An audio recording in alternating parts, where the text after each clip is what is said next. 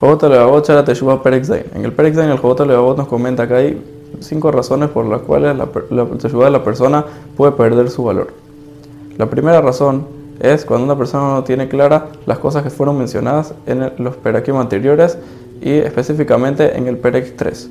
La segunda cosa, la segunda razón por la cual una, Teshuvah de una persona puede perder su valor es cuando una persona recibe sobre él hacer ese pecado y no alejarse de él, haciéndolo muchas veces ya que cuando una persona hace el mismo pecado muchas veces, se le hace como permitido, y eso hace que no pueda volver en Teshuvah y pierda su valor su Teshuvah.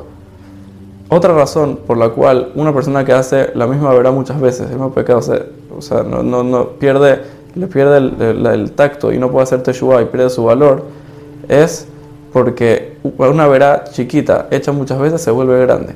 Esto se compara a un hilo de seda, de que si lo reforzamos y le ponemos varios hilos juntos, muchos hilos juntos y lo doblamos y lo doblamos muchas veces, aunque sea que un hilo de seda es, muy fino y es muy débil y se puede romper muy fácil, el momento de que lo unimos a muchos hilos se vuelve algo muy grueso y fuerte. Por otro lado, si nos vamos a ver, también es al revés. Una persona que hace un pecado muy grande y lo abandona, esto se hace, el pecado se hace muy chico. Esto se compara a una cuerda de un barco, de que es muy gruesa pero en el momento que la usan mucho, con el tiempo se va desgastando cada vez más y más y se vuelve muy débil. Lo mismo dice el Jobot Levavot, que es con los pecados. En el momento de que una persona hace el mismo pecado chiquito muchas veces, se vuelve muy fuerte y grande. Pero cuando una persona abandona ese pecado, entonces se vuelve muy, aunque sea muy grande, se va volviendo cada vez más chico hasta que se termina de borrar del libro de los pecados completamente. También una persona, dice el J. Leabot, cabe recalcar de que aunque haga la avera el pecado escondido, no significa de que el pecado es más chico. Al revés, el pecado es grande. Y una persona no debería estar feliz ya que la gente no lo vio, sino que debería estar totalmente triste ya que Hashem sí lo vio. Y Hashem no se olvida, aunque sea que él mismo sí se olvida.